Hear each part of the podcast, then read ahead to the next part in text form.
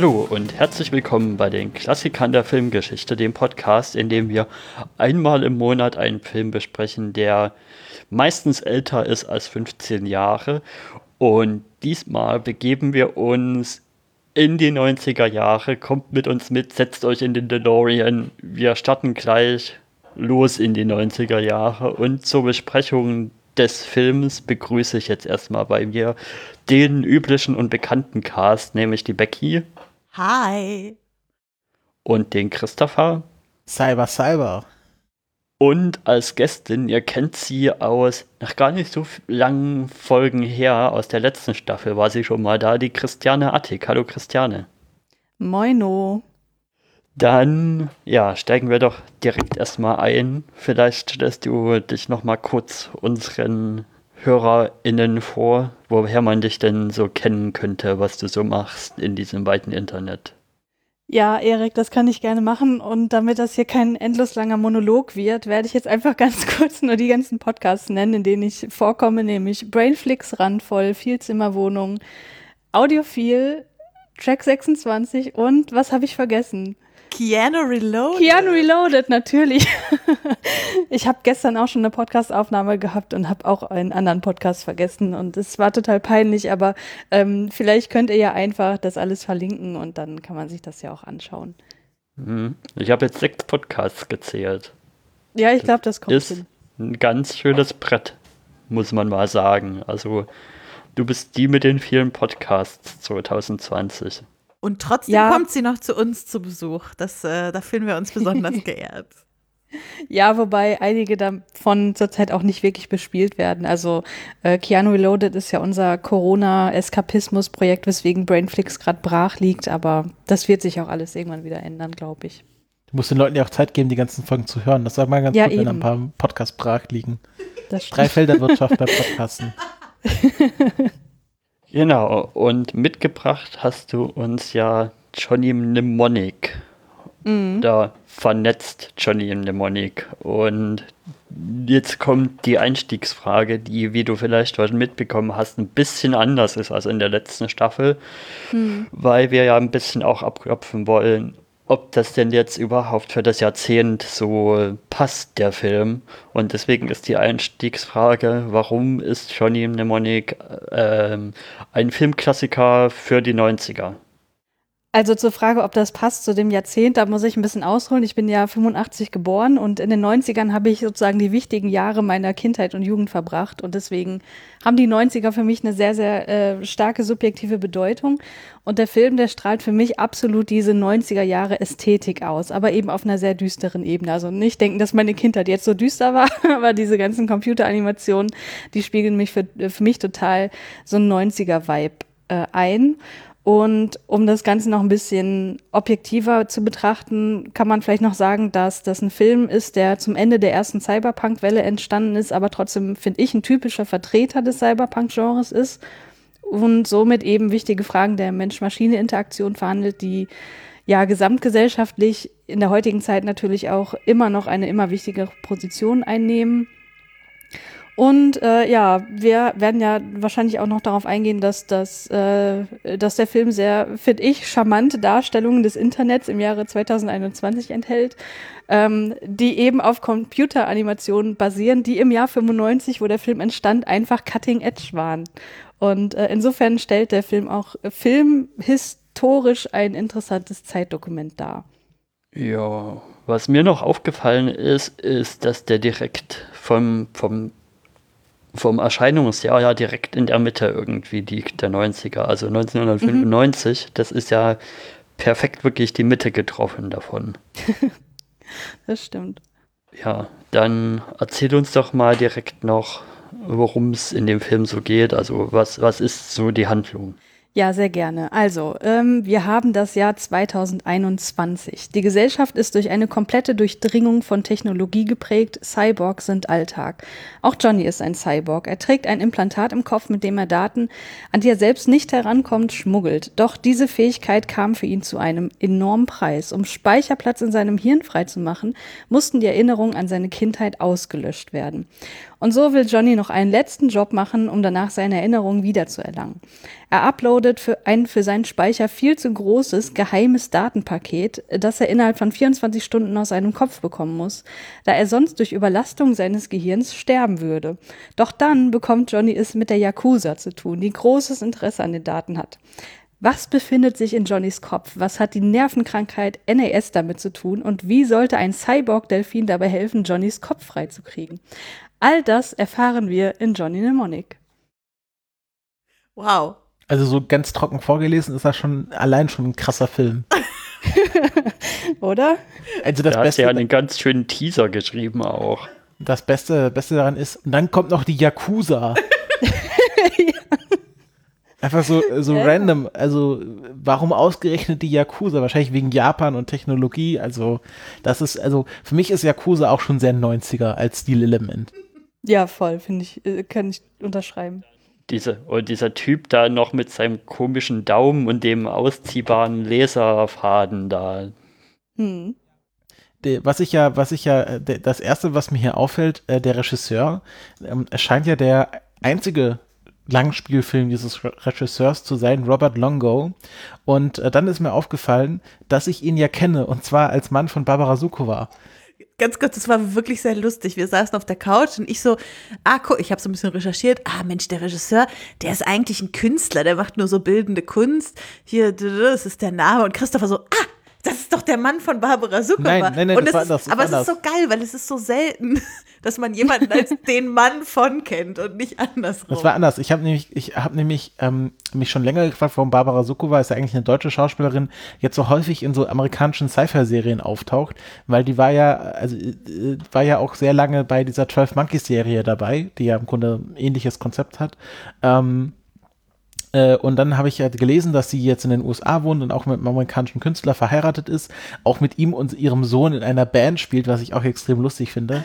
Äh, also Barbara Sukowa, anderer Podcast. Ähm, und dann ist es, dann meintest du, ja, okay, das ist Robert Longo und dann habe ich mal nachgelesen, ah, er ist verheiratet mit Barbara Sukowa, deswegen macht das auch Sinn, dass sie in diesem Film auftaucht, wenn auch nur kurz. Ähm, und ich habe dann auch noch nachgelesen, dass er eigentlich, weil er ja eigentlich Künstler ist, mehr so ein ähm, äh, Kunstprojekt draus machen wollte und das eigentlich nur in der virtuellen Welt spielen lassen wollte und dann mit William Gibson da auch was vorhatte. Da wollten sie so eine halbe Million für, das haben sie dann nicht umgesetzt bekommen. Dann haben sie so ein bisschen mainstreamiger gemacht und er meinte dann am Schluss, sie wollten, sie haben das Geld für eine halbe Million nicht bekommen, deswegen mussten sie einen 30 Millionen Film draus machen. Ja, ich habe den Film ja schon wirklich oft gesehen, deswegen dachte ich, gucke ich den heute mal mit äh, Kommentar des Regisseurs. Uh. Und da ist er da auch ein bisschen drauf eingegangen. Und ähm, das stimmt schon so, was du sagst. Also, dass die das komplett in der VR spielen lassen wollten, das hat er so nicht gesagt. Also, ähm, der ist da durchaus auf Szenen eingegangen, die auch in der Originalproduktion mhm. ähm, geplant waren, die jetzt, also beispielsweise diese ähm, Szene gleich zu Anfang, wo man diese Riots da sieht vor diesem Hotel. Ähm, das sollte eigentlich die Szene sein, mit der der Film startet.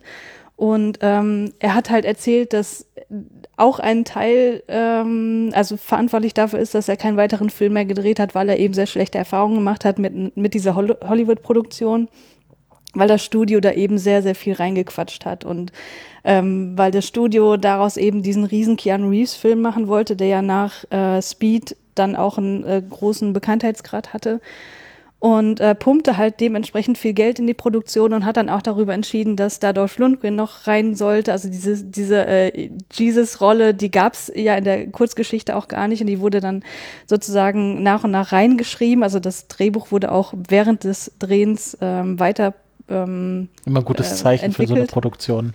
Ja.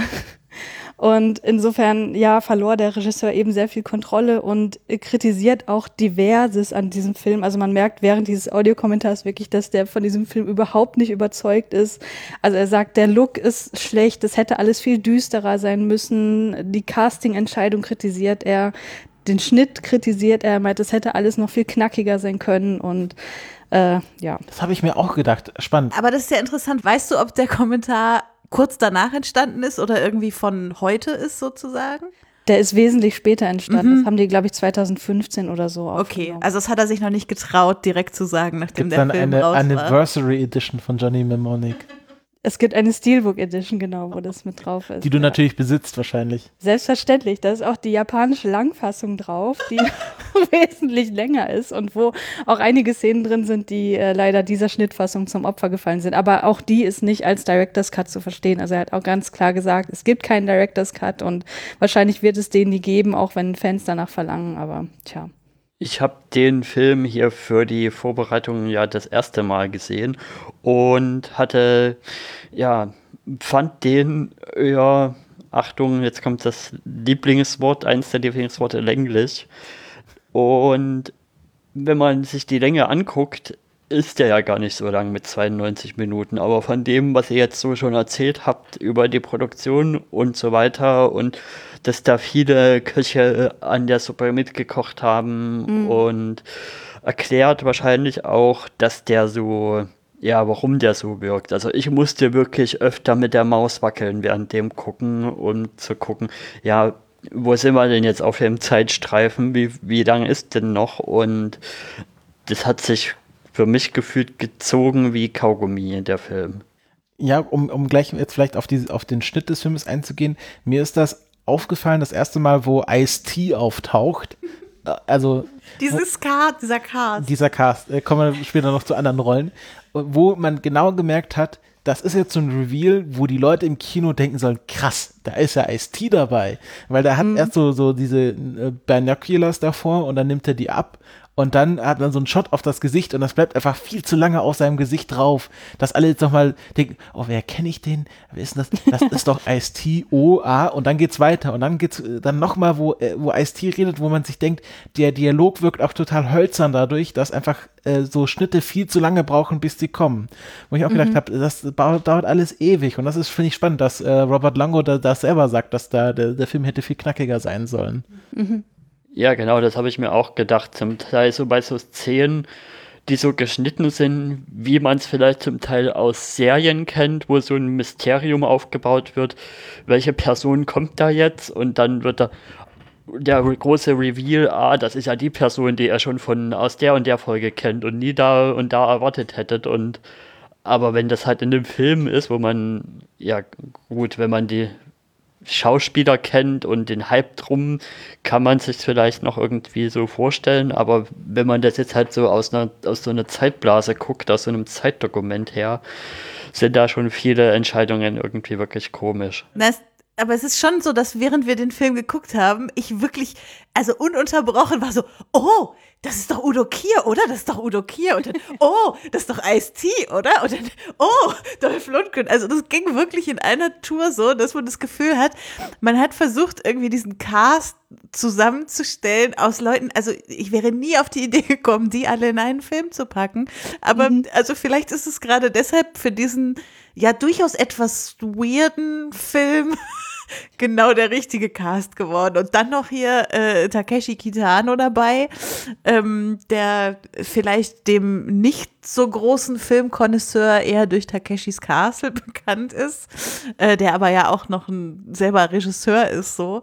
Ähm, also das ist schon wirklich eine, ein bunter Strauß Blumen, der sich da zusammengefunden hat. Ich habe eine Frage an, an äh, unsere Keanu-Expertin in Resident. Ähm, wie groß war zu dem Zeitpunkt Keanu Reeves Karriere? Also du meintest, er hat da vor Speed gemacht. War das so der Beginn seiner Karriere? War das irgendwie so ein Höhepunkt für ihn? Oder, weil für mich ist halt Keanu Reeves, äh, fängt Keanu Reeves Karriere ab Matrix an. Aber das ist ja mhm. alles vor Matrix jetzt passiert. Also wie groß war er damals? Also ich kann dir das aus eigener Erfahrung nicht sagen, weil ich war damals noch zu klein, um das alles einschätzen können, zu können. Deswegen kann ich das nur irgendwie so retrospektiv einschätzen. Also was er natürlich schon gemacht hat und wodurch er einem jungen Publikum sehr bekannt war, war ja Bill und Ted's verrückte Reise. Ne? Also die mhm. waren ja ähm, schon durch, beide, glaube ich. Genau, beide waren schon durch. Der zweite kam 91. Und äh, Gefährliche Brandung ist ein Film, wo er ähm, einem etwas anspruchsvolleren Publikum, glaube ich, dann auch ähm, Begriff wurde. Dann kam noch Dracula, äh, Viel Lärm und Nichts, also diese Shakespeare-Verfilmung und dann eben 94 Speed. Und ich glaube, dass er dadurch eben schon wirklich eine äh, Hollywood-Größe war. Würde ich, glaube ich, schon so sagen. Und aber weißt du, ob er auch schon da bekannt für einen sehr gleichförmigen Gesichtsausdruck war.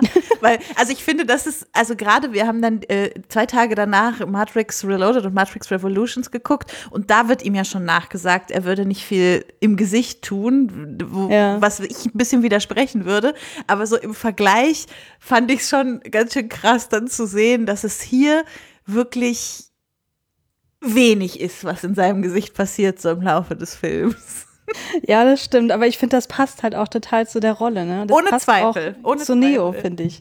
Ähm, aber der hatte ja zwischendurch durchaus auch so Rollen, wo er in so Romantic Comedies mitgespielt hat, wo sich schon durchaus wesentlich mehr abspielt, wo man auch mal wahre Freude und so mhm. sieht. Also ich weiß nicht, ob er da schon so diesen Ruf weg hatte ähm, oder ob das wirklich eher so ein Zeichen unserer Zeit ist, weil wir eben diese absolut ikonischen Rollen von ihm mit ihm verbinden und äh, er da eben nun mal so äh, mhm. spielt. Ne? Wobei für mich, ich, also ich habe jetzt halt hauptsächlich den, den Keanu Reeves von heute im Kopf, wenn ich an ihn denke. Also mit den eher langen Haaren und dem Bart und dem doch eher schon mehr gegerbten Gesicht. Und wenn ich ihn da in dem Film sehe, habe ich, ich habe das sah mir zum Teil irgendwie sehr Tom Cruisig aus, irgendwie, wie er da so, wie er da so gestylt ist in dem Film. Ja, könnte, ich weiß gar nicht, wann Mission Impossible losging, aber könnte vielleicht hinkommen, dass man da versucht hat, auch so, so zu sein wie Tom Cruise. Auf jeden Fall war Tom Cruise auch in den 90ern schon bekannt ja. so und also ich vielleicht ist das auch, wenn wir sowieso beim Jahrzehnte Rückblick so sind, vielleicht könnte das auch was sein, was in diesem Jahrzehnt einfach häufiger vorkam in Filmen, dass Männer so inszeniert wurden, dass sie halt, dass da nicht so viel passieren sollte auf ihren Gesichtern. Was ich noch, ähm, wo wir, wo wir vielleicht noch kurz auf die Geschichte eingehen können. Ähm, ich weiß nicht, ob wir das schon so explizit gesagt haben. Also es basiert ja auf einer Kurzgeschichte von William Gibson. Ähm, ich bin jetzt nicht so sehr vertraut mit William Gibson, aber ich weiß, dass er zum Beispiel das Wort Cyberpunk erfunden hat. Christiane, kennst du dich auch mit William Gibson ein bisschen besser aus? Nee, das ist wirklich übertrieben. Also ich habe heute die Kurzgeschichte gelesen, ähm, aber mehr kann ich da auch wirklich nicht dazu beitragen. Ich habe die Neuromancer-Trilogie, ist das, glaube ich, aber ich habe es in einem Band hier zu Hause liegen, aber noch nicht angefasst, weil es so ein dicker Schinken ist und ich da aber so ein bisschen äh, mit Ehrfurcht davor stehe. Aber insofern kann ich da leider nicht so viel dazu sagen. Aber dass er Cyberpunk erfunden hat, das habe ich nicht gelesen. Ich habe äh, gelesen, dass er das Wort Cyberspace erfunden Ach, hat. Dann war es Cyberspace. Äh, das kann, das kann sein. Das, da, äh, da habe ich, wie gesagt, ich kenne mich nicht so gut mit ihm aus. Ähm, ich weiß halt nur, dass er so einer der ähm, um Achtung, anderes Wort, Altmeister äh, des, des äh, Cyberpunks als Genre auch dann ist. Ähm, und was ich ganz spannend finde und wo ich finde, vielleicht wäre das ja nochmal ein komplett anderer Film geworden. In der Geschichte, wenn ich das richtig verstanden habe, ist es ja so, dass äh, nicht äh, Johnny die Hauptrolle spielt, sondern ähm, seine Partnerin Jane, weil die anscheinend ja dann auch eine wiederkehrende Figur oder wenigstens als Point-of-View-Charakter eine wiederkehrende Figur in verschiedenen Geschichten von William Gibson ist, aber er halt die Filmrechte nicht an der Figur hat und deswegen ähm, die Figur komplett anders sein musste in dem Film. Der Name hm. ist auch anders, oder? Genau, genau Molly, Molly heißt die eigentlich. Molly Millions. Ich würde jetzt aber nicht sagen, dass die die Protagonistin der Geschichte ist. Also das ist schon Johnny, weil es auch aus seinem Point of View geschrieben so, okay. ist, aber die nimmt wesentlich eine wesentlich größere Rolle in dieser Geschichte ein als in dem Film, was aber glaube ich auch einfach daran liegt, dass es in der Geschichte nicht mal ansatzweise so viele Charaktere gibt und die Geschichte auch viel viel kürzer ist. Mhm. Insofern sagen, hatte sie einfach mehr Raum. Es gibt keinen Jay Bone und den Prediger und Rolfie. Nee. Leider nicht. Ralphie gibt's, der, der kommt auch. Vor allem, man castet Ice-T und dann nennt man den Charakter J-Bone. ja, ich finde, ich liebe es. Ich liebe es, wenn er sagt J-Bone. Und äh, er hat einfach so diese Coolness. Also er spielt ja im Grunde einfach nur sich selbst und das ist einfach so gut. Ich finde, Ice-T spielt sich immer selbst. ja. Das ist auch. der kann auch nicht besser schauspielern als andere in diesem Film. Ich finde, ich finde auch, die Karriere von Ice-T wäre nochmal ein eigener Podcast werden. weil da gibt es auch viele Ups und Downs. Ähm, äh, und, Criminal Intent ist Ja, und hier wichtig. diese Filmreihe so Are We There Yet mit den Kindern. Also alles mögliche. Das Ice-T-Ding wird ja auch wunderbar in, in Rick and Morty ja, genau. persifliert, wo Ice-T auftaucht als eisiges, also als Eistee, also so Ja, das ist Rick and Morty plot nach der aus, ein bisschen als Teeform. ja, das ist Aber äh, Christiane, wenn du tatsächlich die Kurzgeschichte gelesen hast, hast du uns dreien, glaube ich, was voraus. Ähm, kannst du da noch irgendwelche Vergleiche zum Film machen? Dinge, die ganz anders sind, Dinge, die du besser fandest in der Kurzgeschichte oder besser im Film? Ich fand die Kurzgeschichte echt schwierig, ehrlich gesagt. Ähm, mhm. Ansonsten, was mir noch aufgefallen ist, die Rolle des Shinji, ähm, der wird, glaube ich, in der Kurzgeschichte gar nicht benannt oder wenn doch, dann anders benannt und dort läuft er aber mit Hawaii-Hemden rum. und das konnte ich jetzt irgendwie so gar nicht mit dieser, mit dem Film äh, Shinji in Einklang bringen. Und ansonsten ähm, muss ich wirklich sagen, hat mir die Geschichte im Grunde nicht wirklich gefallen. Also es werden äh, gewisse Dinge, die im Film angesprochen werden, halt äh, dort gar nicht genannt oder nur so am Rande. Dafür werden andere irgendwie ein bisschen ausgeschmückt. Aber ganz, ganz ehrlich, ne? Ich habe die vor zwei Stunden gelesen und ich weiß jetzt schon nicht mehr so richtig, worum es ging. Mhm. Und dabei ist die nicht mal lang. Also die liest man in einer halben Stunde durch und ähm, ich war also nicht sehr begeistert. Aber vielleicht erstmal, um ein bisschen wieder aus der doch kritischen Stimmung rauszukommen, die wir ja jetzt schon am Anfang relativ stark eingeschlagen haben irgendwie. Christiane, du musst ja irgendwie auch ja, einen Grund haben, warum du uns den mitgebracht hast und warum der dir vielleicht auch gefällt. Und was würdest du denn da so rausstreichen wollen? Ja, also ich habe den Film zum ersten Mal gesehen im letzten Jahr, wo es mir wirklich nicht gut ging und es war halt, ich, ich weiß nicht, ich wurde so komplett abgeholt. Ich habe von diesem Film nichts erwartet. Ich habe irgendwie schon so mitbekommen über irgendwelche Podcasts und so, dass es diesen Film gibt und dass der aber eher so, ne, dass viele Leute den so in die Trash-Ecke schieben und ich dachte so, ach komm, so ein, äh, ich habe mal wieder Bock auf Science Ich habe eigentlich immer Bock auf Science Fiction, den kennst du noch nicht. Und eigentlich die Themen so ähm, Cyborgs und so weiter und Erinnerungen, die irgendwie eine Rolle spielen und, und Daten, die transferiert werden, so fand ich irgendwie ganz interessant. Und dann habe ich mir das angeguckt und ich wurde halt so komplett abgeholt. Allein schon für diese Internet-Animation am Anfang. Ich dachte so, oh geil. das ist irgendwie, das ist, sieht so billig aus von, von dem heutigen Stand der Technik und so, aber irgendwie ist es so unglaublich charmant und liebend liebenswert.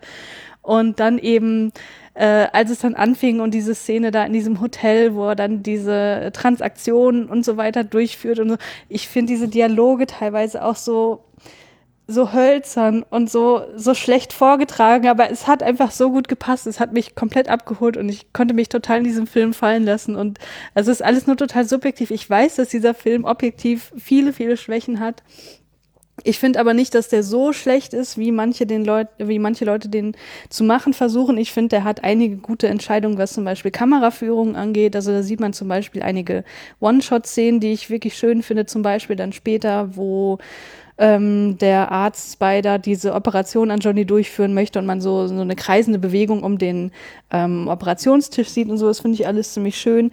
Ich finde die Cast-Entscheidung so absurd, aber so genial. Ich liebe diesen, diesen Street Preacher, der einfach diese One-Liner raushaut an total unpassenden Stellen und es ist einfach alles so drüber und ähm, ja, ich, ich liebe einfach alles an diesem Film. Auch eine Rolle, wo man sich überlegt, hat man da versucht, Arnold Schwarzenegger zu bekommen?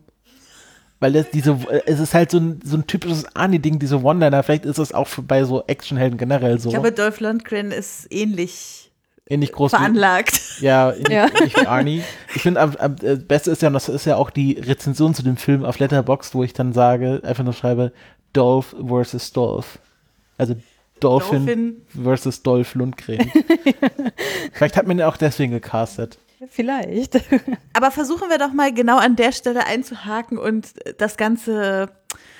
Ich will nicht sagen, dass wir vorher nicht ernsthaft auf den Film geguckt haben, aber an der Stelle mit einer wirklich von mir ernst gemeinten Frage reinzugehen.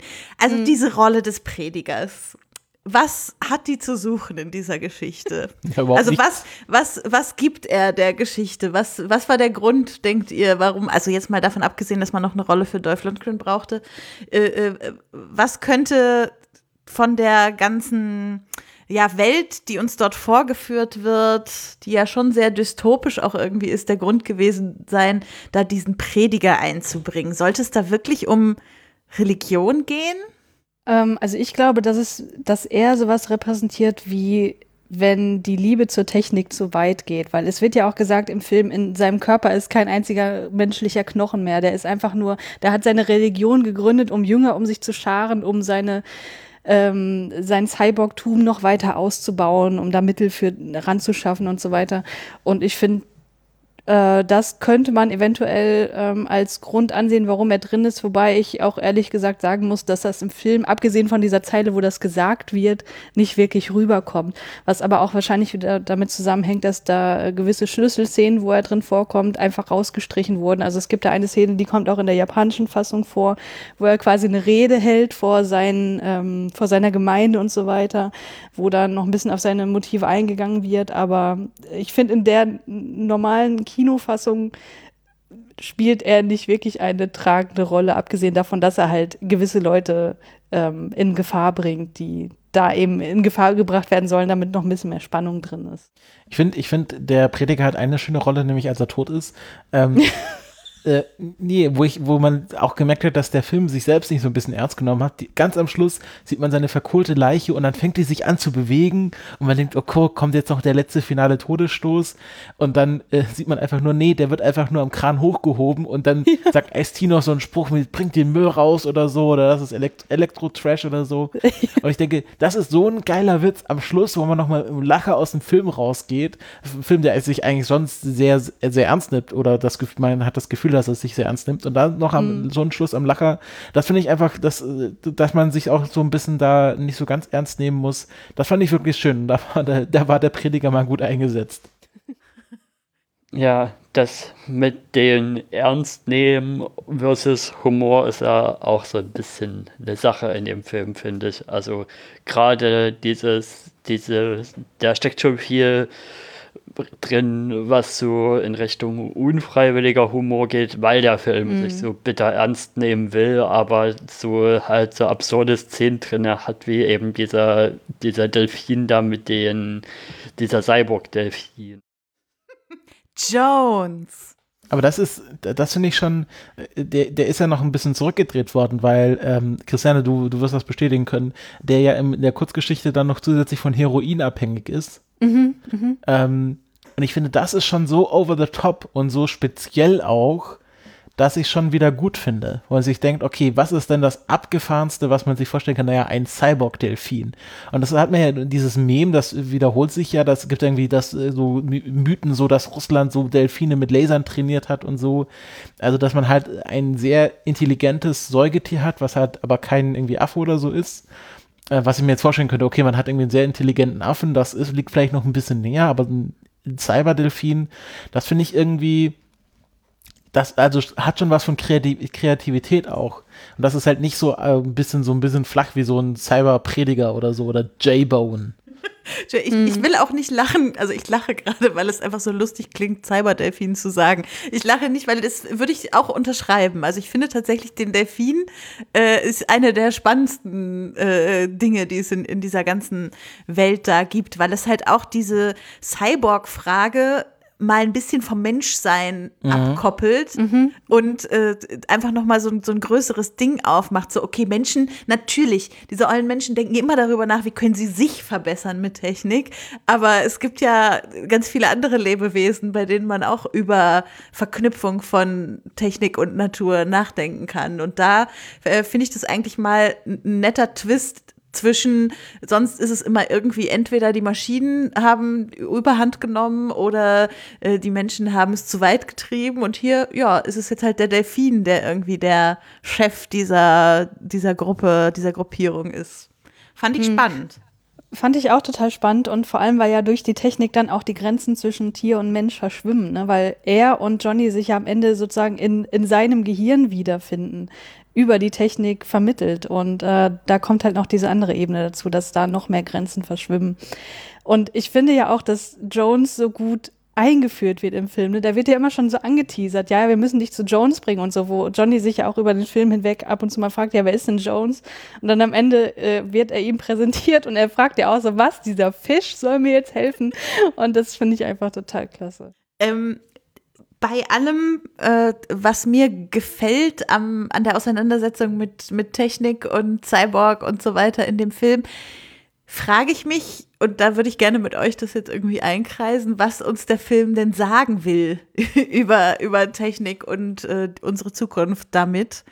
Äh, ob er irgendwie eine Botschaft hat oder sowas, weil also ein bisschen unangenehm aufgestoßen ist mir die Sache mit dieser Krankheit. Also in dieser, in dieser Welt gibt es ja das, äh, ich lese kurz ab, Nerve Attenuation Syndrome ähm, was irgendwie eine Krankheit ist, die daher kommt, dass Menschen sich so viel mit Technik beschäftigt und auseinandergesetzt und verschmolzen haben. Und äh, das wird ja so ein bisschen als die Krankheit der Menschheit dargestellt in dem Film, die sich die Menschen auch irgendwie selbst zuzuschreiben haben. Und da hatte ich dann irgendwie so diese unguten Vibes, die ich bei Black Mirror auch manchmal habe, dass es halt so, so unfassbar kulturpessimistisch ist, dass es quasi immer darauf hinauslaufen muss, dass, dass die Technik es verkackt am Ende. Ja, aber ist es am Schluss dann tatsächlich kulturpessimistisch? Weil ich finde. Ja, das frage ich euch. Weil ich finde, dadurch, dass es ja da am Schluss rauskommt, naja, was Johnny da im Kopf hat, ist im Grunde die, die Heilung für ähm, dieses äh, Syndrom. Und ähm, das wirkt ja auch so, dass man quasi dann mit dieser Information die Krankheit heilen kann, ohne dass jetzt irgendwie die Technik irgendwie komplett abgeschaltet werden muss, sondern dass die Leute dann trotzdem im Internet hängen können. Und dadurch dreht sich ja die Geschichte von so, von so einer kulturpessimistischen Sicht mehr so auf so eine kapitalismuskritische Sicht, so nach dem Motto, es ist eigentlich gar nicht die Technik, die schlimm ist, sondern es ist äh, der Kapitalismus, der die Technik zu quasi schlechten benutzt und die mhm. positiven Aspekte sogar aktiv zurückhält, um noch mehr Profit rauszuschlagen. Ja, würde ich auch so sehen, dass es, dass es, dass das Thema im Endeffekt ja schon auch Kapitalismuskritik ist. Dann hat, hat man hat so eine so eine große böse Megacorp, die, die hier irgendwie geheimes Wissen hat, wie man gegen die Krankheit irgendwie was tun kann, aber damit nicht rausrückt, sondern das hat so clandestin über so einen Botschafter übermitteln will. Und ja, genau, deswegen würde ich sagen, es ist halt, ja, es ist so eine ähnliche Mega-Corp-Story, wie, wie ja auch bei, wie ja auch bei Terminator dann, würde ich sagen, nur halt mit noch mehr, mit noch mehr Kapitalismuskritik und nicht nur so Kritik im Sinne von, ja, das ist eine große Firma, die jetzt hier alles steuert und große Intelligenz hat und dem sind wir jetzt alle aus, äh, ja, dem sind wir jetzt alle ausgesetzt. Aber der Unterschied zu Terminator ist, dass ja dort die, quasi die Technik die Überhand dann nimmt, also Skynet. Skynet ist ja dann quasi noch mehr als die Firma. Und hier ist es ja so, dass äh, die Megacorp immer quasi der treibende Agent ist und nie irgendwie also selbst die AI, die wir in diesem Film finden, hier mit Anna, wie heißt sie, also Barbara Sukowa, ist ja, ist ja, keine, ist ja kein negativer Charakter, sondern jemand, der dann auch den Protagonisten hilft. Sondern der, der, der Antagonist in diesem Film ist immer die Corporation. Mhm. Bisschen wie bei, ähm, hier, wie heißt der Film mit dem, mit den, mit dem anderen Virus, die, das Computerspiel, ähm, Resident Evil. Da ist ja auch immer die Corporation das Negative. Also ich würde euch allen zustimmen, Becky, ich verstehe deinen Punkt total. Dieser Kulturpessimismus wird ja im Film vor allem durch die Figur des Spider nochmal auf den Punkt gebracht, der ja sagt, hier diese ganze Technik um uns herum, die äh, löst dieses NAS aus und die macht uns krank und so weiter. Also der ist, glaube ich, äh, der totale Kulturpessimist. Aber ich glaube, die Frage an sich, die kann man nicht losgelöst von dem Cyberpunk-Genre beantworten, weil da geht es ja genau um diese düsteren, dreckigen Welten und diesem vorherrschenden Gefühl des Pessimismus, was man ja auch zum Beispiel in Blade Runner hat und so weiter, wo ja eine sehr ähnliche Welt aufgemacht wird, die eben von diesen großen Konzernen gelenkt wird. Also hier diese Pharmacom, dieses Pharmacom-Unternehmen und wo eben äh, dargestellt wird, dass die Welt eigentlich äh, Zugriff hat auf hochtechnologische Entwicklungen, welche das jetzt auch immer sein äh, mögen, das verändert sich ja von Film zu Film, die aber eben nicht zum Wohle der Menschheit eingesetzt werden, sondern eben zur Unterdrückung und Profitmaximierung. Und das wird hier ja auch wieder, wie ähm, ähm, Erik und Christopher ihr ausgeführt habt, total kritisiert und dargestellt. Und wir haben halt auch immer dieses starke Klassengefälle zwischen eben den Superreichen, die diese Corporations leiten, die in irgendwelchen luxuriösen Hochhäusern leben und dann ab und zu auch mal einen Sonnenstrahl sehen und eben dieses, ich sag mal, Fußvolk, das fast insektenartig am Boden leben muss und eben sozusagen von der Technologie nur noch das das allerletzte mitbekommt, die, die sich irgendwelche billigen Implantate einsetzen lassen müssen, damit sie irgendwie wirtschaftlich noch eine Chance haben. Das wird ja auch angesprochen, dass sie ähm, sich halt auch irgendwelche Implantate einsetzen lassen, damit, die, damit sie an diese Bodyguard-Jobs und so weiter kommt und da irgendwie eine Chance hat. Ähm, was aber gleichzeitig auch wieder zu einer Diskriminierung führt, weil das wird ja auch nicht gut angesehen in dieser Szene, dass sie da diese billigen Implantate drin hat und so weiter. Ähm, und insofern würde ich hier auf jeden Fall ähm, auch die Kapitalismuskritik vor der Kultur, vor dem Kulturpessimismus sehen. Mhm. Ich, äh, das hat mich überzeugt, was ihr gesagt habt. Also da äh, äh, ändert sich jetzt gerade nochmal mein Blick auf den Film an dieser Stelle auf jeden Fall. Ich hätte auch noch eine Frage und zwar, was steckt aus eurer Sicht drin in diesem Motiv des Gehirnspeicherüberladens und des mehr Informationen in den Gehirnspeicher reinladen, als man damit umgehen kann und was ja die ganzen Probleme und die ganze Handlung mehr oder weniger erst auslöst. Also ich, äh, ich fange mal mit einer ganz pragmatischen Sichtweise darauf an. Ich glaube, Speicherplatz war 1995 einfach noch wirklich Ding. thing. Ja. Und, und äh, also wenn ich über, also 1995 ist lange vor der Zeit, wo ich mich irgendwie mit Computern beschäftigt habe. Und selbst wenn ich jetzt sage, äh, zehn Jahre später, wo ich tatsächlich einen eigenen Computer zu Hause stehen hatte und so, da war es noch ein Riesending, sich zu überlegen, wie viel MB man sich jetzt noch als Festplatte irgendwie ähm, dazu besorgen sollte und äh, auf wie vielen externen Geräten man was speichern muss und so. Also da wäre jetzt meine ganz pragmatische Herangehensweise erstmal, dass die Leute damals gedacht haben, äh, Speicherplatz wird Computertechnik und das Ganze, was damit zusammenhängt, insbesondere das Internet, noch so lange irgendwie dominieren als Thema, dass man sich gesagt hat, lass uns darum eine Geschichte spinnen. Ja, das, also ich, ich bin ja, ich bin ja ein paar Jahre hinter euch, was so die, die Lebensrealität angeht. Aber selbst bei mir war das noch so, dass es dann hieß, ja, der Vater von dem einen, der hat ein 2 Gigabyte USB-Stick. Das war dann irgendwie so ein halb Meter langes Teil oder so. Ähm, also völlig übertrieben. ähm, und ja, das ist halt spannend, dass man da noch angenommen hat, dass halt äh, Speicherplatz so eine, so eine künstliche oder so eine knappe Ressource ist. Mhm. Ähm, und heute ist es halt so gut, ich stelle mir irgendwie bei Amazon eine 2 Terabyte virtuelle Cloud hin, 5 Euro im Monat, alles klar. Ähm, das ist schon, das ist schon sehr spannend. Aber da, im, im Vergleich dazu finde ich, dass der Film gerade jetzt überraschend im Zeitgeist ist. Also wir, ich habe diesen äh, auch sehr schlechte Stilmittel, irgendwie drei Seiten Opening Crawl. Ich denke, das ist doch hier ein Star Wars. Und selbst da war das, das kürzer. Ähm, wo ich gedacht habe, okay, wir haben jetzt 2000, fast 2021 irgendwie Virus, alles klar.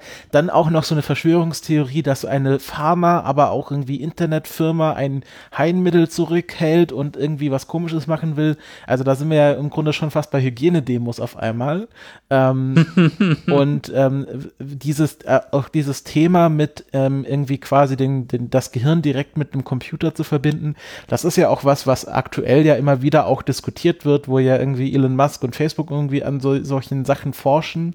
Ähm, und wenn wir jetzt mal überlegen. Nicht nur das, auch in Deutschland wird viel dazu geforscht. Ah, ja? Ich war mal auf einem Vortrag von einer Professorin, die auch an einem äh, Brain-Computer-Interface ähm, forscht und äh, da auch konkrete Anwendungen, also nicht Anwendungen, aber ähm, Untersuchungen mit Personen schon gemacht hat, die eben an einem Gehirn, an ihrem Gehirn operiert wurden, wo man dann eben die, ja, die Gelegenheit genutzt hat, um da mal was anzuschließen und so weiter, was Facebook dann wiederum mehr oder weniger geklaut hat. Ah ja. Äh, das nur als kleine Nebenbemerkung. Das ist ja Aber, spannend. Ja, ich stimme dir total zu. Äh, Brain-Computer-Interfaces sind gerade das Ding. Ähm, das schwappt auch zu uns in die Psychologie natürlich mit mhm. rein, weil das auch totale Auswirkungen hat auf äh, die Wahrnehmung des Menschen natürlich. Und ähm, aber um nochmal auf Eriks Frage zurückzukommen, diese Computermetapher, diese Speichermetapher des Gehirns, das ist auch was, was prinzipiell die Psychologie und, und die Kognitionswissenschaft als Ganzes auch total stark beeinflusst hat. Also dass man eben das Gehirn als eine Art Speicher äh, ja wahrnimmt, äh, wo auch gewisse ähm, wo der Arbeitsspeicher sozusagen der Prozessor ist, der das Ganze irgendwie ähm, organisiert und so weiter, wo sich dann darauf basierend letztlich auch neuronale Netzwerke und so weiter entwickelt haben. Also das hatte, ähm, also dieser Gedanke, dass unser Gehirn eigentlich eine Art von Computer ist, das hat die Technologie, wie wir sie heute kennen, unfassbar beeinflusst. Mhm, mhm. Ja, ähm, ja, ich habe ja auch so ein bisschen die Frage auch aus einem aus einer Richtung gestellt, weil mir das auch schon aufgefallen ist, dass das ja auch Fragen sind, die in den letzten Jahren ja auch diskutiert wurden, auch von wegen Informationsgesellschaft, in Zeit der Informationsgesellschaft und mit wie vielen Informationen wir täglich einfach ausgesetzt sind, mit wie vielen Informationen wir uns täglich aussetzen. Und was ja auch so ein bisschen von vielen kritisiert wird, ist dieses Jahr, dass man so oft zum Beispiel auf Twitter guckt und so viele kurze, schnelle Informationen hat und ob man die überhaupt noch alle verarbeiten kann und wie denn, wie sich das denn alles auswirkt und so. Und das, das ist ja klar irgendwie, ja, das ist ja keine Interpretationsschablone, die man daran anlegen kann. Ja, und ich finde auch, ähm, wenn man, wenn man mal irgendwie, also ich finde diese, was wir jetzt noch gar nicht erwähnt haben, diese Cyberspace-Darstellung, also das, was halt den Film so viel Geld gekostet hat, ähm, das wirkt jetzt alles, ich finde, das ist, diese Darstellung, finde ich, kommt gerade wieder so ein bisschen rum, weil jetzt hat es fast schon so einen künstlerischen Anspruch. Also es ist jetzt weit genug weg, dass man sich sehen kann, okay, das sieht jetzt ein bisschen ulkig aus, aber man merkt auch schon, dass da so ein künstlerischer Gedanke und ich glaube, da ist jetzt, ich weiß nicht, ob das im, im Kommentar klar geworden ist, aber da ich habe das Gefühl, dass da Robert Longo noch den meisten Einfluss drauf hatte, wie jetzt dieser Cyberspace tatsächlich aussehen soll. Und da fand ich, da fand ich, ähm, äh, finde ich auch ganz spannend, wo man sich denkt, na okay, irgendwie der hackt da sich quasi in diesen Computer rein und ähm, äh, macht das so mit diesen Händen und reißt so irgendwas auf, was natürlich ein bisschen ulkig aussieht, aber wo ich mir dann auch überlege, naja, wie würde man das so denn machen, wenn ich jetzt tatsächlich mit meinem Gehirn einen Computer bedienen würde? Klar, dann bräuchte ich halt solche Visualisierungen, dass mein Gehirn das überhaupt verarbeiten kann. Und aus der Sicht macht quasi dieses, er reißt irgendwie den, den Computer auf oder so fast schon wieder Sinn, äh, Sinn weil ähm, das Gehirn ja mit irgendwas arbeiten muss, damit quasi die richtigen Impulse gesendet werden. Und das muss ja irgendwas sein, was quasi von unserer Struktur heraus aus der realen Welt wiedererkennbar ist. Und da finde ich den Film an der Stelle eigentlich ganz schlau. Ja, und wenn ich mir ähm, ja, vor Augen führe und vergleiche, was, was so aus meiner Sicht die die popkulturelle Entsprechung des Wortes Cyberspace ist, ist das schon ziemlich nah dran, wie, wie so dieser, dieser virtuelle dreidimensionale Raum da aussieht. Ich, also tatsächlich finde ich auch, also diese Szenen, also wenn es die nicht gegeben hätte in diesem Film, ich glaube, der hätte ganz schön an Reiz für mich verloren. Ob, also hm. obwohl die auf eine gewisse Art albern aussehen aus heutiger Sicht, aber die sind schon, also sie sind halt eine Vision, wenn man so will. Sie, sie, sie sind eine Vision und sie, sie stellen etwas, versuchen etwas in Film zu bannen, was im Kopf eines Autors irgendwie entstanden ist, auf der Basis eines Forschungsstandes, den es irgendwie zu der Zeit gab. Und von daher, natürlich ist das jetzt nichts, wo ich in optische Jubelschreie verfalle, aber sie sind schon irgendwie das Kernstück dieses Films. Da komme ich irgendwie dann doch nicht drum rum. Mhm. Ja, ich kann da noch ganz kurz aus dem äh, Audiokommentar hinzufügen. Also es hat sich nicht so angehört, als ob der Robert Longo da so viel Einfluss hatte, weil er hat gesagt, er hat diese, es gibt ja diese drei Sequenzen. Es gibt mhm. die Sequenz am Anfang und dann gibt es das, wo er im Internet sucht und dann gibt es am Ende das, das, wo er sein eigenes Gehirn hackt. Und es wurde an drei verschiedene Firmen gegeben, die sozusagen da jeweils eigene äh, freie Hand hatten. Deswegen sehen die auch immer ein bisschen anders aus. Und ähm, er hat gesagt, dass die sich sehr stark an ähm, Vorstellungen von William Gibson orientiert haben, die jetzt nicht in der Kurzgeschichte sind, aber wahrscheinlich in anderen Werken von ihm, wie er sich eben diese virtuellen Realitäten und den Cyberspace vorstellt. Worüber wir jetzt noch nicht geredet haben, ist ja so ein bisschen der, ich würde jetzt mal plump sagen, der kitschige Teil des Films. Ähm, nämlich der, wo es um, der aber doch auch philosophisch ist, wo es um den Wert der Erinnerungen geht weil äh, ähm, ich sag schon Keanu hier, äh, Johnny musste ja Platz machen in seinem Kopf für diesen Speicher, der ihm da eingesetzt wurde und hat äh, seine komplette Jugend oder Kindheit quasi dafür vorübergehend streichen lassen. Und ähm, also ich meine, einerseits wird da natürlich irgendwie so eine große philosophische Frage aufgemacht, nämlich was ist irgendwie der Wert von Erinnerungen fürs Menschsein? Aber andererseits ist es dann halt auch ganz schön kitschig aufgelöst mit der Mutter am Ende, die dann, die dann Natürlich. zu sehen ist und die so aussieht wie hier das Internet also wie die Frau im Internet und äh, äh, da, da, da bin ich so ein bisschen zwiegespalten. Also einerseits äh, mag ich, dass das als philosophisches Thema zusätzlich zu dem ganzen anderen auch noch angeschnitten wird, weil klar, wenn wir auch darüber denken, Speicherplatz ist so ein großes Ding. Äh, natürlich ist dann auch Speicherplatz im Kopf irgendwie ein großes Ding. Ähm, ist dann irgendwie nur logisch gedacht. Und das ist wirklich eine spannende philosophische Frage, aber irgendwie dachte ich dann am Ende, ah, natürlich ist sie jetzt die Mutter. Mm. So, das war Ja, so meine dacht- Emotion. Das dachte ich aber auch. Aber ich finde, dass trotzdem diese Ebene wichtig ist, um Johnny irgendwie ein bisschen menschlicher dastehen zu lassen, weil der er kommt ja schon die ganze Zeit ziemlich, ja, stumpf rüber, relativ emotionslos. Abgesehen von seinem Wutanfall ist da ja auch nicht viel so an irgendwie ähm, anderen Emotionen da und dadurch bekommt er halt irgendwie eine Tiefe, weil er auch eine Motivation bekommt, aus diesem ganzen Business auszusteigen. Und deswegen fand ich das schon wichtig, dass es dran ist, äh, drin ist, auch wenn ich dir zustimmen würde, dass die Auflösung dessen ziemlich plump war. Ist es, ist es vielleicht schon die Proto-John Wick-Rolle? Ist ja auch fast ähnlich der Name. John, Johnny. Vielleicht haben sie sich gedacht, hey, pass auf, Keanu, wir machen jetzt nochmal so eine coole Action-Rolle, aber nicht so mit so komischem Cyberspace-Gedöns. Hast du darauf Bock? Und dann meinte lass machen. Ja, es ist eigentlich eine ganz schöne Spiegelung, weil John Wick würde ja ohne Erinnerung überhaupt nicht funktionieren. Da basiert ja alles nur auf seiner Erinnerung. Genau, das M wurde gedreht und wurde zum W. Jetzt wird's, äh, Jetzt wird's, jetzt ich wird's glaube, grad- wir haben jetzt die, die, die Hintergrundstränge in Hollywood durchschaut in diesem Podcast. Apropos äh, Vorgriff auf weitere Rollen von Keanu Reeves.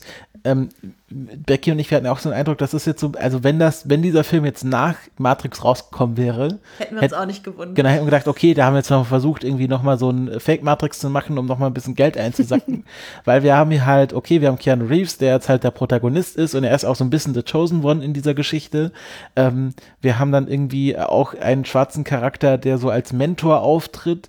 Und ich meine, Ice-T ist da so ein bisschen äh, der zweite Wahl Lawrence Fishburne. Ähm, und, äh, das, und dann geht es auch noch um Cyberspace und so. Halt, klar, bei Matrix ist halt die Geschichte dann umgedreht, also Ja, und ums Hacken tatsächlich. und ums auch. Hacken. Und es ist ja auch dann Hack Your Brain und Free Your, free your Mind. Oder wie, wie war das bei Matrix? Doch Free Your Mind, oder? Oder, also es ist im Grunde ein ähnliches Konzept auch von erweitere deinen Horizont, erweitere dein Gehirn. Also das ist ja schon, also klar, bei Matrix ist das alles besser gemacht und besser umgesetzt, natürlich.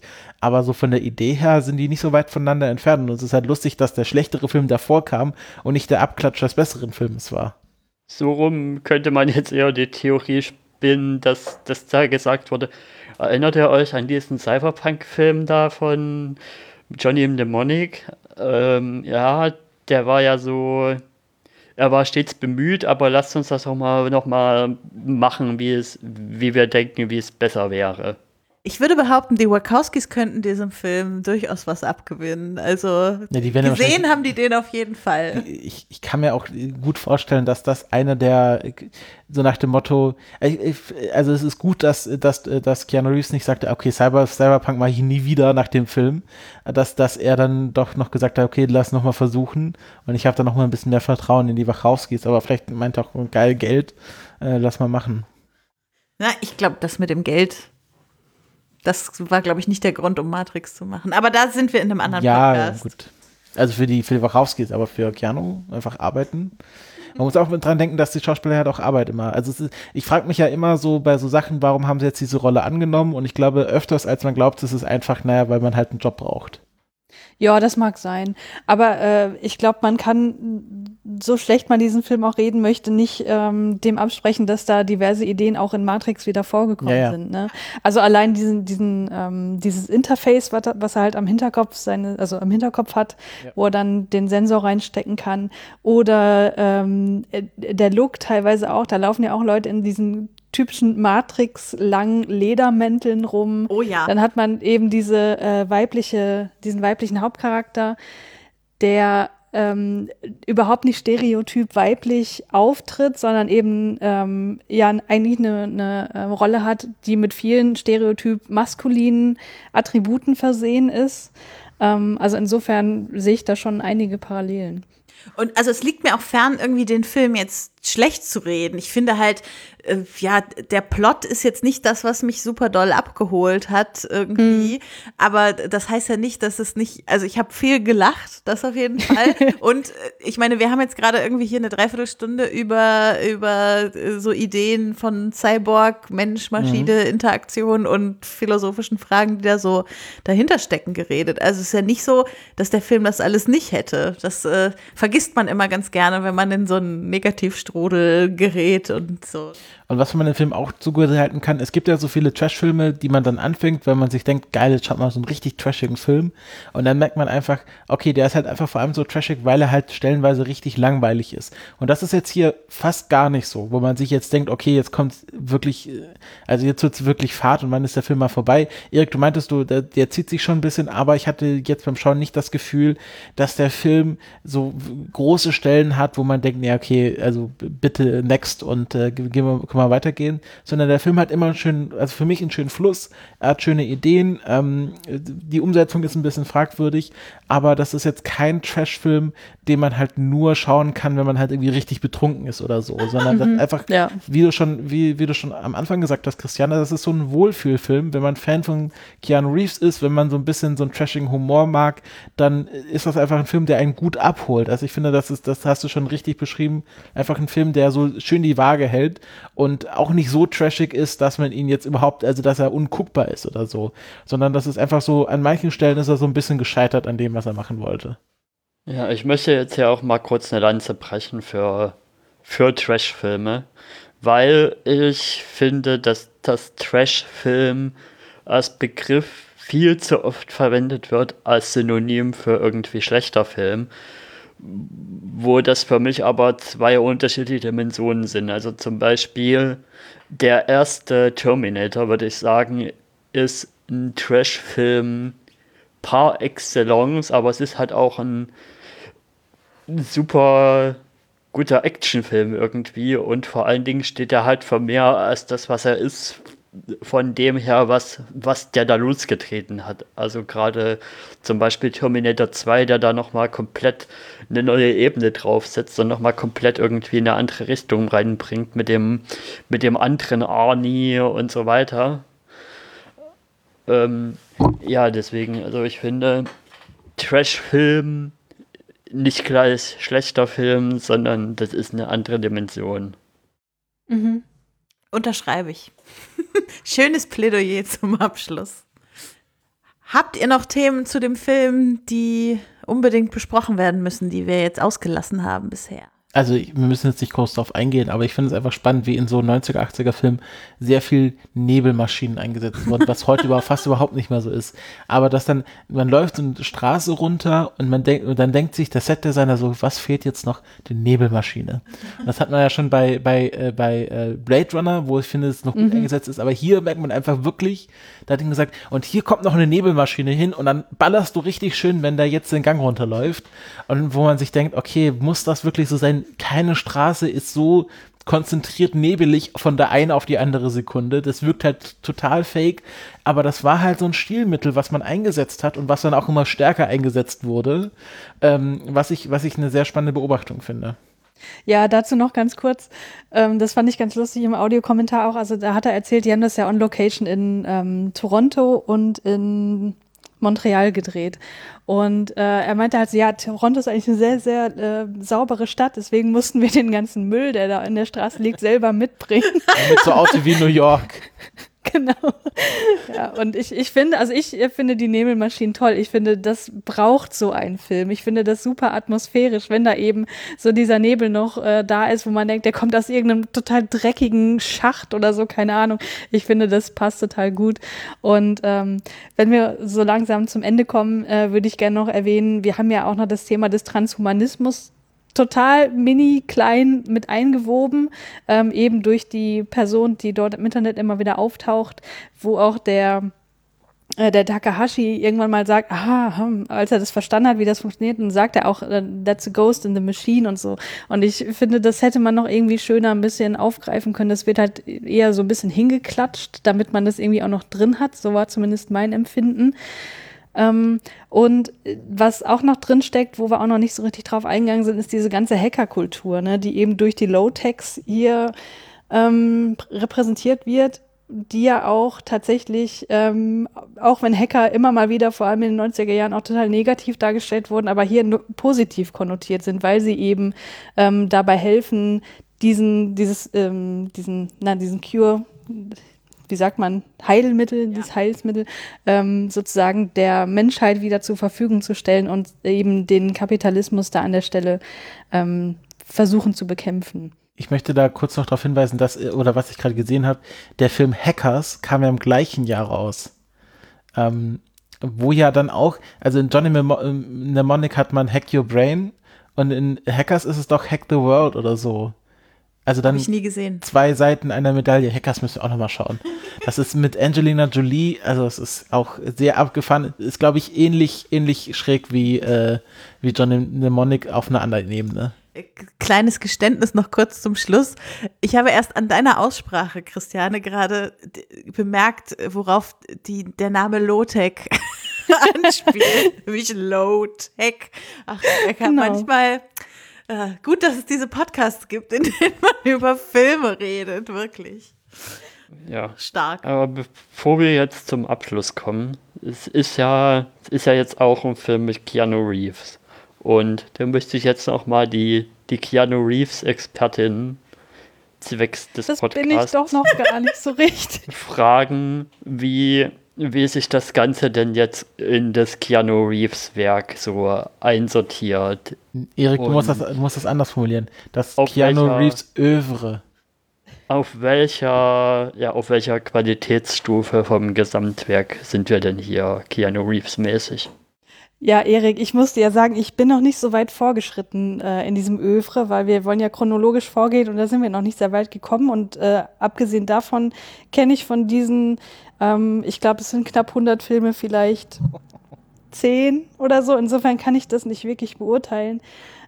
Aber wenn ich das jetzt mit den Filmen vergleiche, die wir schon geschaut haben, was halt die ersten drei oder so waren, sieht man schon einen enormen Sprung, was die ähm, ja, was einfach die Produktion angeht, weil das waren, er hat ja angefangen mit äh, kleinen TV-Produktionen und weiter sind wir da eben leider noch nicht vorgedrungen, deswegen habe ich jetzt nicht viel Vergleichsmaterial.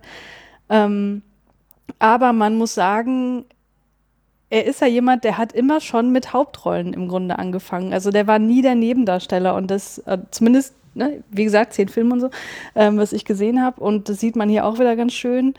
Und wenn man jetzt so. Ja, aber ist er denn im Toyland wirklich der Hauptdarsteller?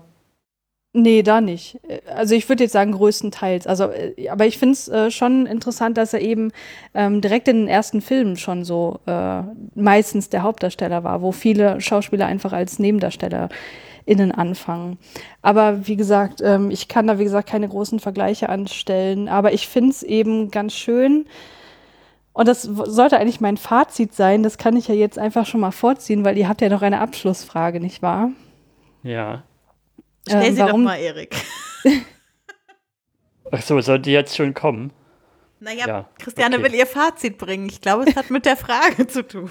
Genau. Ja, gut, dann stelle ich jetzt die, die große Abschlussfrage. Und zwar, warum denn Johnny Mnemonic generell ein Filmklassiker ist und du kannst das auf beide Weisen beantworten, gerne auch beide kombiniert oder einzeln, also Weisen, wie wir bisher die Fragen gestellt haben, also würde ich persönlich und oder halt generell, warum das ein Filmklassiker ist. Also mm, mm. bitte, deine Antwort.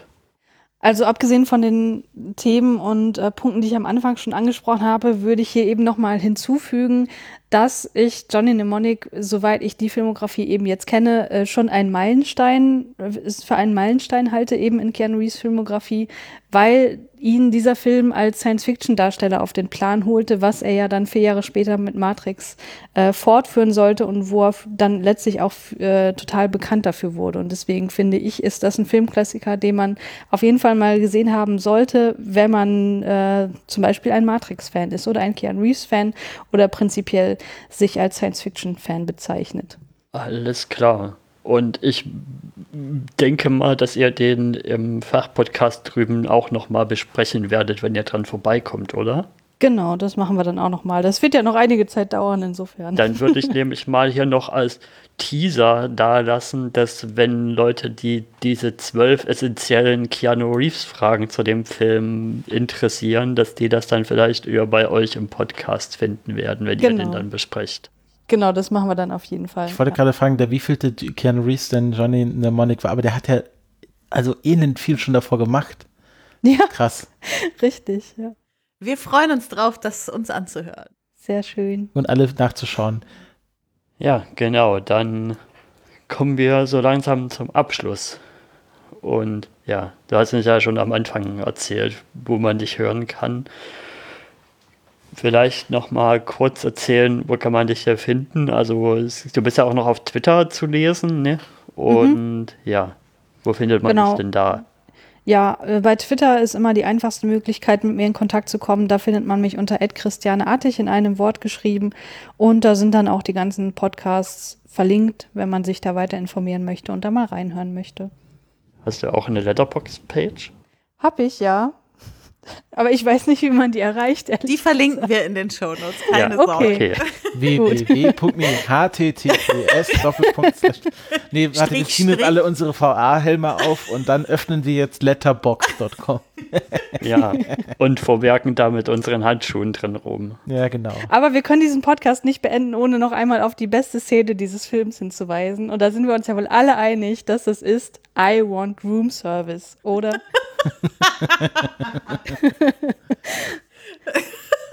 Das wäre mir jetzt tatsächlich nicht eingefallen. Nein. War das der gleiche, war das der gleiche Monolog mit ähm, I want my Hemd, my, my, äh, ja, genau. deine Hemden gepresst, wie sie es im Imperial Hotel in Tokio machen oder so? Genau, genau das, ja. Das ist, ähm, ja, das, das ist so ein schöner Ausraster. Ja. Mhm. Schöner ich habe ja synchronisiert geguckt. Ah. Ich glaube, auf der Plattform gab es den nur in synchronisiert, oder? Nee, es gab Englisch, aber nicht mit Untertiteln. Apropos, wir müssen kurz, äh, kurz noch referenzieren, wie wir den Film geschaut haben. Der ist nämlich kostenlos im Internet zu sehen, zwar legal, nämlich auf Pantherflix, ähm, wo das Konzept ist, dass man halt den Film kostenlos sehen kann und zwischendurch kommt halt ein bisschen Werbung. Das Lustige ist halt, anscheinend hat niemand Werbung für diesen Film verkauft bekommen, weil man sieht immer nur zwei Sekunden das Pantherflix-Logo und dann geht es einfach weiter, jedenfalls ja. bei uns. War bei ja, dir auch niemand so, hatte Interesse an ja. dem Film, Werbung zu schalten. Ne. Das war sehr lustig. Ja, das war spannend. Gut. Geil, vielen Dank, dass du da warst, Christiane. Ja, danke, dass ich da sein durfte. Hat wie immer Spaß gemacht. Und wir genau. müssen ja, wir müssen noch einen Ausblick machen. Oh ja. Wir müssen noch einen Ausblick machen aufs nächste Mal. Genau. Da geht's ja, wir gehen ja chronologisch rückwärts quasi und landen das nächste Mal in den 80ern. Da ist dann die liebe Tahiti Su zu Gast und bringt uns E.T. mit. Juhu. Bin ich ja auch schon sehr gespannt drauf, weil den habe ich auch noch nie gesehen. Was? Ich habe ihn gesehen, aber irgendwann mal als Kind ein bisschen verstört. Und deshalb mhm. freue ich mich da auch sehr, den jetzt nochmal mit heutigem Blick zu gucken. Hausaufgaben fürs nächste. E.T. ist auch so ein Film, wo man sehr viel Hintergründe über den Film erzählen kann. Da, da freust du dich schon ja, drauf. Ja. das würde ich hoffen, dass das Diana alles mitbringt. Ich erwarte, also dass Diana? jeder so gut vorbereitet wie Christiane. Wunderbar. Also dann. Ja, genau. Dann sagen wir Tschüss und bis zum nächsten Mal. Tschüsseldorf. Computer aus und jetzt abschalten. San Francisco. Sogar bei den Begrüßungs- und Abschlussformen hat Christiane sich vor. Ja. Mhm.